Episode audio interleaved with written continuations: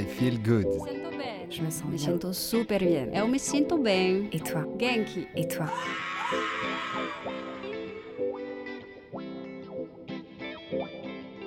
I Feel Good, les chroniques akashiques, le podcast qui vous veut du bien et vous donne un éclairage sur le grand éventail des activités de bien-être, développement personnel et spirituel et autres initiatives inspirantes.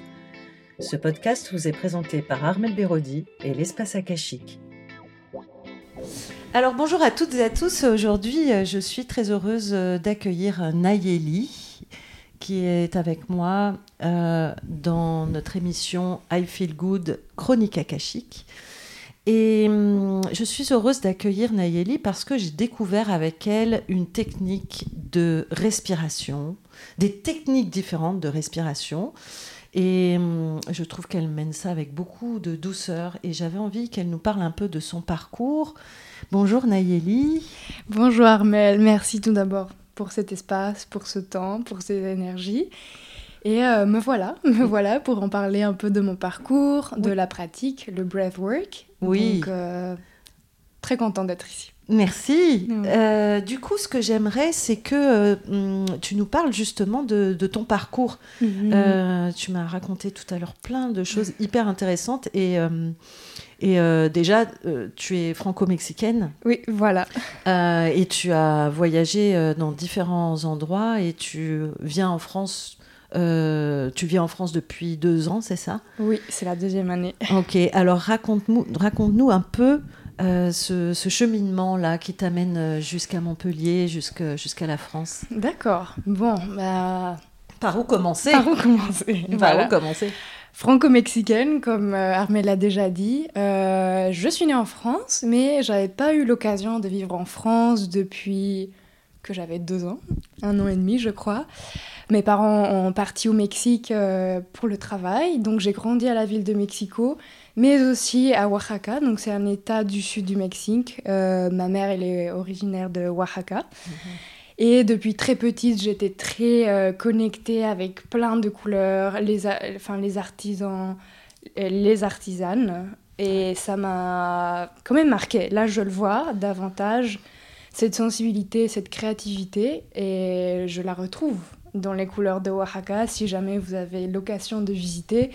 Non, ben moi j'aimerais bien y aller. Oui. hein. vous pourrez expérimenter par vous-même ce que cette magie, euh, enfin, elle est dans les rues, dans, dans les mercados, on appelle ça, les, les petits marchés. Bon, les petits, ça, ça- ils peuvent être aussi grands. Ah oui. Et voilà, donc j'allais deux, trois fois par année depuis que j'ai mémoire. Et voilà, je pense que ça a beaucoup, beaucoup euh, marqué ma sensibilité comme personne euh, et cette profondeur euh, que je retrouve euh, dans ma vie, etc. D'accord, donc tu es très attirée par l'artisanat mexicain. Oui. En fait, c'est ça qui te Aussi. touche depuis que tu es petite? Oui, totalement. Et, et mon père, en étant lui français, ma mère est mexicaine. Et je voyais en lui cette- cette- ce grand intérêt par l'art, par l'artisanat du Mexique. Et je pense que ça a amplifié euh, ce goût pour, euh, pour la culture, euh, etc. Bon. Et après, euh, j'ai décidé de faire des études en design. Donc, c'est le design de l'environnement au Québec, à Montréal Oui. une très belle euh, partie de ma vie, euh, presque 5 ans. Alors, Voilà. ça, alors ça, ça me questionne beaucoup, euh, Mhm. Nayeli, que tu nous expliques ce que c'est le design de l'environnement. Oui. Qu'est-ce que c'est ça? En fait, c'est un terme que c'est pas évident à, à- à- à expliquer parce qu'on l'écoute pas assez souvent. C'est un, concept qui est assez récent Oui, et qui, euh, qui correspond à quelle euh, demande en fait? Voilà, très bonne question. Je pense que c'est la bonne question pour euh, définir le terme. En fait, le design de l'environnement vise à euh, amener des solutions, bon, si possible, à- au contexte actuel euh, contemporain à travers le design euh, d'objets, donc industriel, ça peut être euh, un meuble, euh, etc., qui peut passer par le côté écologique. Donc, comment faire des meubles écologiques dans cette époque post tout ça. Post-crise. Voilà. Aussi. Enfin, non, on est en plein dedans, mais bon. Oui. Justement, on doit amener une réponse écologique à ce qui se passe. Exactement. Effectivement. Donc euh, cette euh, enfin, licence euh, ou cette comment dire bachelor, Mm. il cherche justement à trouver des réponses aussi au niveau architectural qui, qui sont en lien avec les besoins des humains en ce moment et, et pas il y a 100 ans, euh, 20 ans. Et donc, euh, avec le contexte environnemental, euh, social, politique de chaque endroit, bah, ça va changer. Il y a aussi le côté ville, parce qu'on on interagit tout le temps avec le design sans le savoir. On a une lampe, je suis assise dans un fouton, euh, une chaise, etc. Et après, on a le côté architecture. On est souvent dans des espaces euh, qui sont conçus d'une façon ou d'une- autre. Quand j'ai commencé mes études, on nous disait euh, que chaque fois que vous marchez dans les rues, regardez quel est le matériel, comment c'est construit, les détails. Et je sens que souvent dans cette euh, vie euh, de, euh, de stress ou d'aller plus vite, on oublie les détails, même les détails d'où on est euh, actuellement dans la, enfin, la chambre de notre maison. Ça. Et, et bon, là, je trouve aussi c'est intéressant parce que c'est nous ramener à un moment présent et ralentir et dire tiens, c'est intéressant, là, il y a un petit détail, j'avais pas vu. Euh, et de l'autre côté, les designers ou architectes, il y a toute une démarche derrière de pourquoi c'est là, est-ce que c'est fonctionnel, est-ce que c'est purement esthétique? Ou est-ce que c'est écologique? Ou est-ce que c'est écologique aussi, euh, le type Comment de ça matériel rentre dans l'environnement? Voilà. Et la dernière euh, euh, échelle de design de l'environnement, c'est la ville. Et c'est là où j'ai eu l'occasion de travailler le plus. Euh, par la suite, j'ai fait de la permaculture. Donc, on travaillait dans des écoles à Montréal pour faire des aménagements paysagers au sein des écoles, euh, dans les cours intérieurs. Et c'est les enfants qui nous donnaient les idées. Et euh, nous, comme designers, on était plusieurs coordinateurs, coordinatrices. euh, on leur donnait les outils pour créer, pour des outils créatifs, des outils de design qu'on utilise dans un processus de création normal. Mais c'était très, je sais pas le mot en français, mais empower. Enfin, ça leur donnait une reconnaissance, un certain pouvoir de dire c'est mon idée, je, je la vois dans ma cour d'école. Et on, on- faisait le lien avec l'agriculture urbaine. Donc on crée par exemple des modules euh, de couleurs en, bois et où ils pouvaient sauter, euh, être là pour le goûter. Mais on intégrait une partie euh, végétale. Et c'est eux qui avaient planté, qui avaient vu grandir chaque petite plante pour à la fin la mettre dans le mobilier qui, qui eux avaient imaginé. Donc, euh, bon, ça c'est pour euh, voir jusqu'à quel point le design de l'environnement euh, peut. euh, S'inscrire dans toutes les étapes voilà. de- du quotidien, en fait, Aussi. finalement, quelque part. Oui, et que ça a eu un impact même dans les, dans les enfants. Et il me disait à la fin, parce qu'on passait aussi par des ateliers de, de conscience euh, niveau environnement. Et à la fin, il me disait, Oh, on n'utilise plus de sacs euh, en plastique. J'ai dit à ma mère, et c'est des enfants de 5, 6 ans, et, et voir euh, que ça crée quelque chose de positif dans leur communauté, c'était très, très beau, très beau à Mm. vivre. Ok, donc trois niveaux, c'est l'objet, le... L'objet, bâtiment, architecture, voilà, l'architecture et, et, après la ville. La ville. Et finalement, tout fait partie de- du même univers, à Ouais. petite, euh, moyenne et grande échelle. Oui, c'est ça. Et voilà. Donc euh, l'idée, c'était de, de pouvoir contribuer à la vie des gens, de base, quand j'ai choisi cette euh, carrière.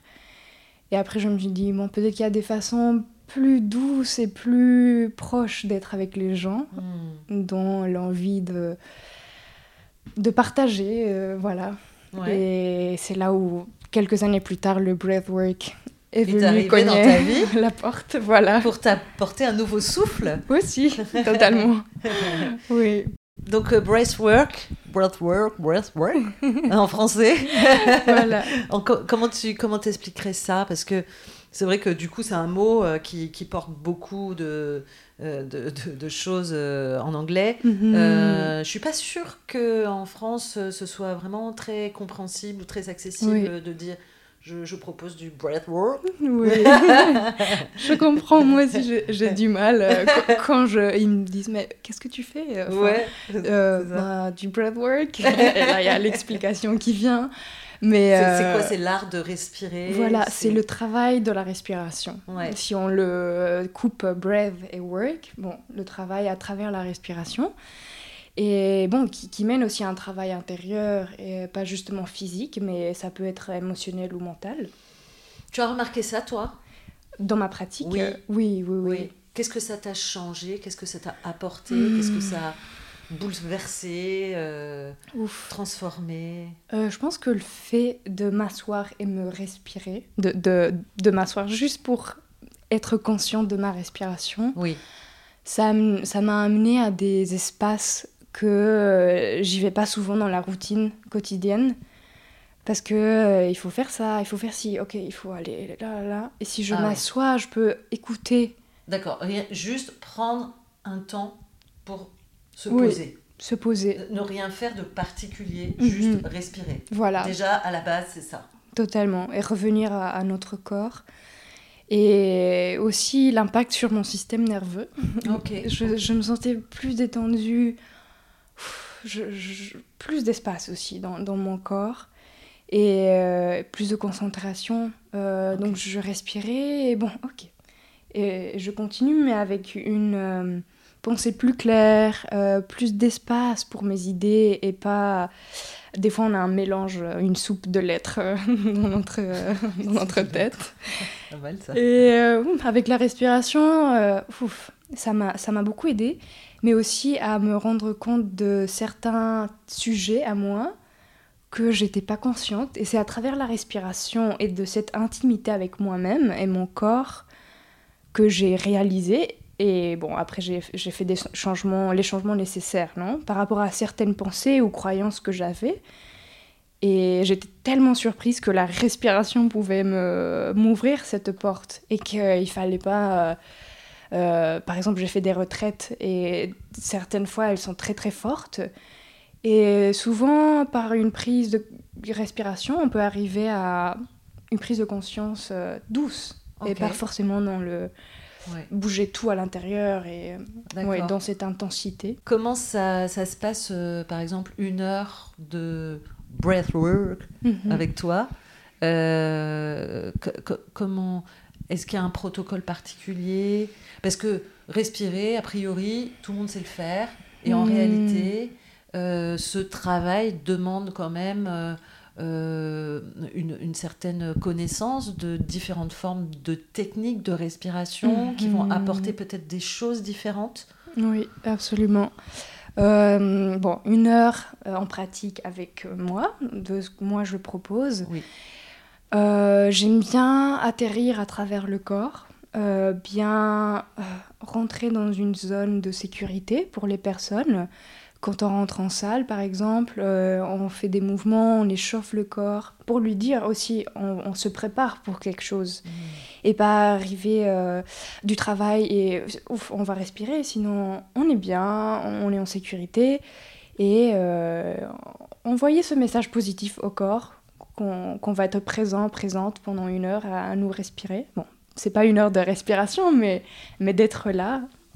Et après, on a la partie des techniques de respiration. Et euh, c'est sûr, il y a des techniques qui vont euh, ouvrir le cœur. Là, ça m'a même craqué ici. Ouvrir le cœur. Il y a des techniques qui, qui font ouvrir le cœur, mais qui vont activer, activer le corps et le cœur. Donc, Le euh, cœur, tu veux dire l'organe l'organe. Oui, et, l'organe. et métaphoriquement aussi, ça pourrait être. Enfin, les émotions. Il y a beaucoup d'émotions qui peuvent surgir pendant la respiration, parce qu'on a des blocages physiques et émotionnels. Donc euh, voilà, donc on va soit activer le corps, soit aller dans un espace plus euh, détente, de tranquillité. Mais dans mes séances, j'essaye toujours d'avoir une activation pour aller plus loin, pour vraiment laisser les couches qu'on a euh, dehors et pouvoir accéder à cette tranquillité en vivant euh, nos tensions, en, en vivant euh, ce qui nous habite. Et après, on le laisse partir. Donc euh, voilà. Donc, donc, ça permet de, de libérer, d'évacuer des choses pour retrouver la tranquillité. Oui, C'est oui, ça oui.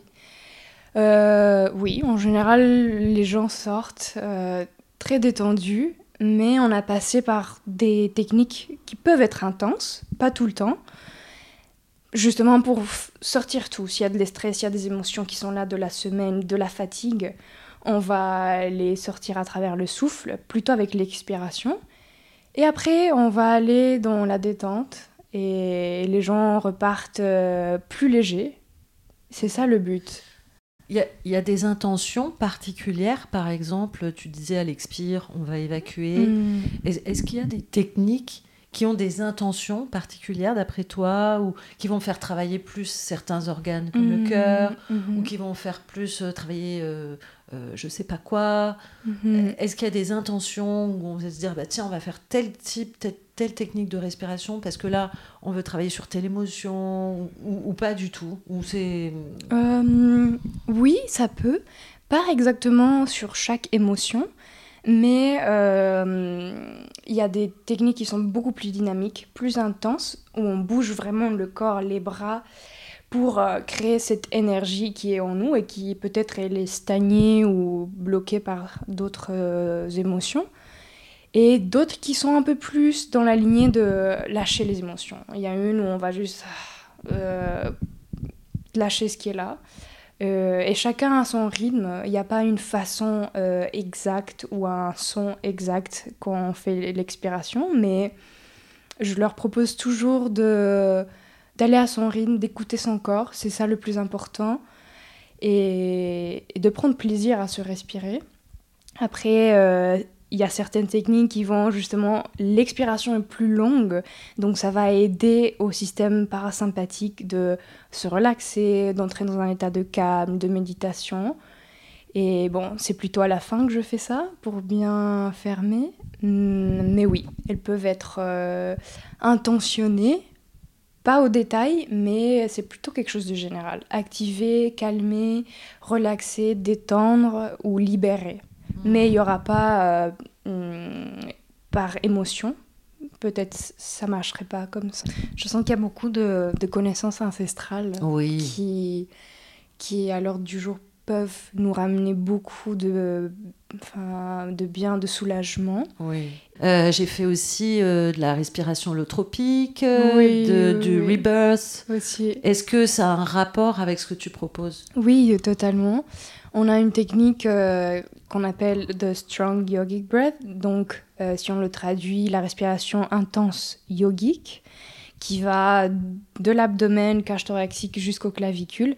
Et après, on a une inspiration où on lâche, et qui est très très similaire au, rebirth ou au Wim Hof aussi, euh, qui s'utilise plus pour les douches froides. Et on les travaille.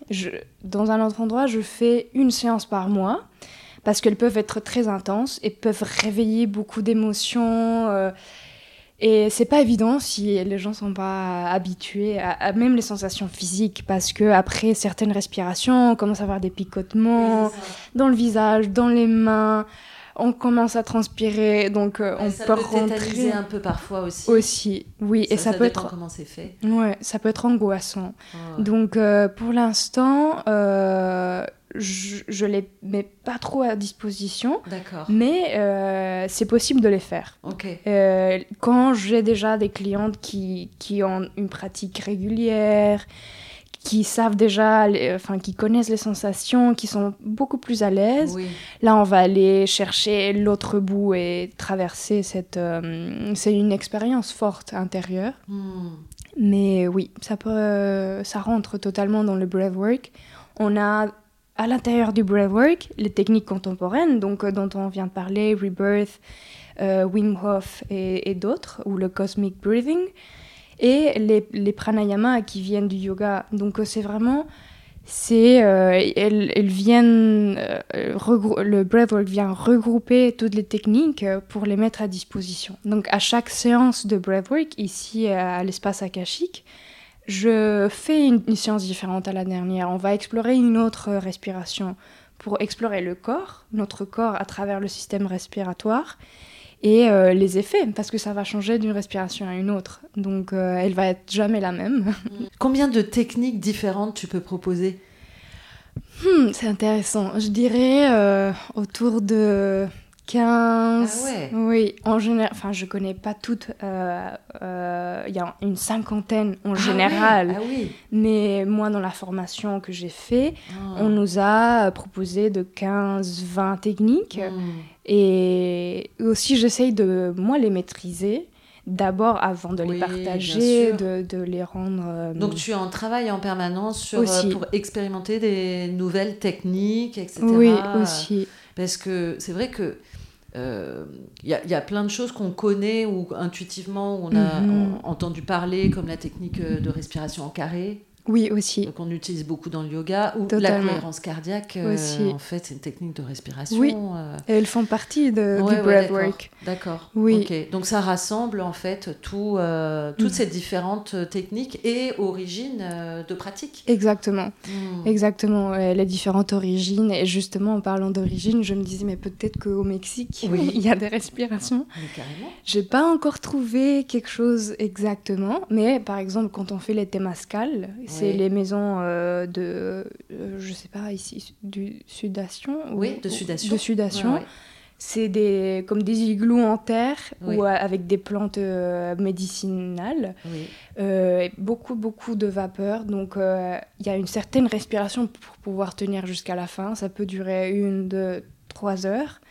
Donc, à un moment donné, il faut respirer d'une certaine façon.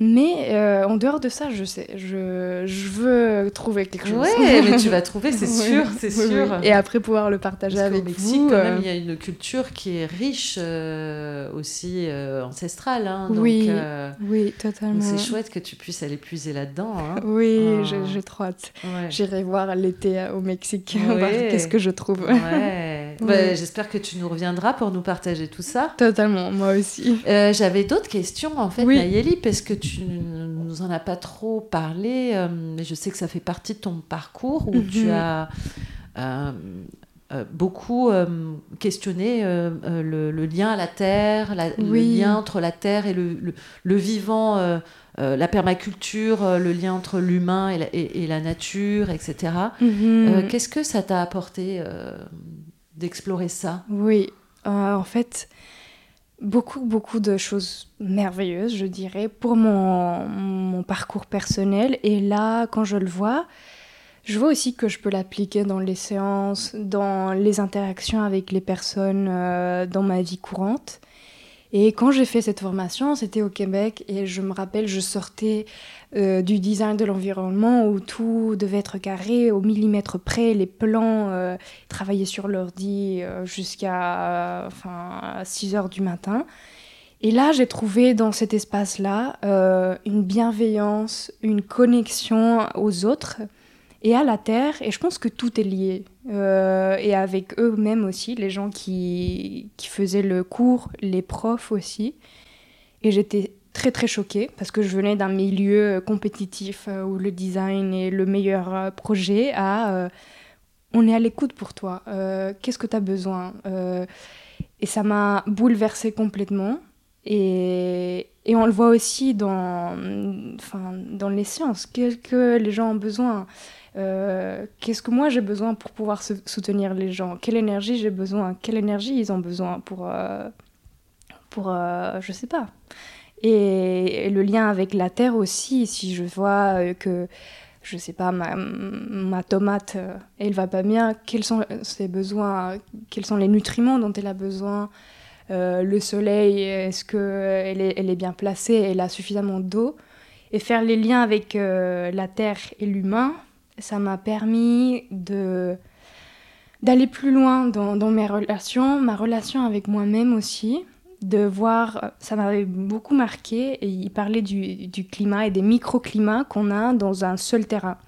Et il disait, bon, vous allez marcher pieds nus, yeux fermés, avec euh, pull, sans pull, dans tout, le terrain, et voir les micro- microclimats dans un même terrain.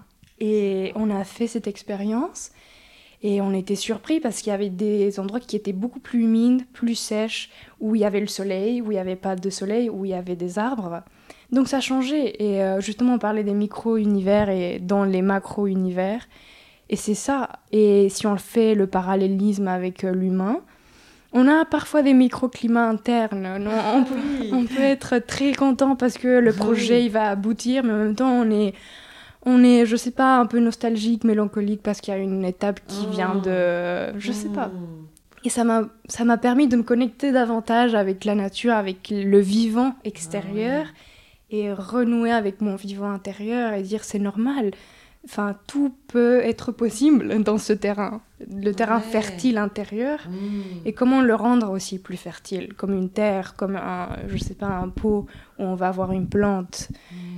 Euh, tout ça un peu pour résumer l'aventure avec la permaculture et, l'humain. Et donc la, la respiration, euh, ça permet de d'améliorer ce terrain, j'imagine. Totalement. Ce terrain intérieur. Oui, oui, et être en ont une meilleure disposition pour, pour moi et pour les autres. Je trouve hmm. ça très, très important. Euh, Mais hum, est-ce que être conscient de son souffle, de sa respiration, c'est pas mhm. être plus conscient de sa vie en fait? Oui, totalement. Je trouve qu'il y a finalement on peut ne pas manger pendant trois jours, faire un jeûne de X jours ou pas boire d'eau pendant deux, trois jours. Le corps, il résiste, mais si on si on arrête de respirer, on meurt. C'est ça, c'est la vie. C'est la vie. Donc il y avait quelque chose hmm. en ça qui m'était euh, fort. Je me dis, waouh, on a tellement de pouvoir dans notre respiration, mais on n'est pas hmm. conscient, consciente hmm. de ce qui peut nous offrir. En fait, il y a même dans les textes védiques beaucoup, beaucoup d'informations sur euh, que c'était pas juste un exercice physique, mais de connexion avec soi et avec, euh, si on veut l'appeler l'univers, le cosmos, euh, enfin quelque chose de plus... Qui nous relie, qui nous relie à, quelque chose de plus grand que nous. Voilà. Et, euh, et c'est ça, donc mm. très, très beau. Pour moi, mm. c'est beau de, respirer. Merci. En tout cas, merci pour cette proposition. on peut te retrouver aussi sur les réseaux sociaux, Nayeli, si on veut avoir un peu plus d'infos, parce que tu interviens dans le monde entier, n'est-ce pas? Tout à fait. On peut me retrouver sur euh, les réseaux sociaux. Euh, donc, euh, c'est B Breathwork, donc B-W-I, très bas Breathwork. Donc, B, ça vient du zapotèque, donc c'est un dialecte mexicain, juste pour petite ah histoire du, nom du projet. Et ça veut dire souffle, ah. vent, air. Et j'ai trouvé ça intéressant et facile à dire, donc B. Et là, je mets d'informations, je vais davantage mettre des vidéos pour euh, expliquer certaines techniques. Super. Mais voilà. Super. Merci beaucoup pour tout ça, Nayeli. Merci à, toi, Armel. À bientôt. Au revoir. Merci à toutes et à tous pour votre écoute. À bientôt dans une prochaine émission I Feel Good. Pour aller plus loin, rendez-vous sur la page Facebook de l'émission I Feel Good 888 ou sur mon site internet armelberodi.fr. Ce podcast est disponible sur vos plateformes préférées Apple Podcast, Deezer, Spotify, Google Podcast, YouTube. Ces informations sont données à titre indicatif et ne se substituent à aucun, conseil médical. Cal, cal, cal. Avant toute expérimentation, prenez l'avis de votre médecin. Ah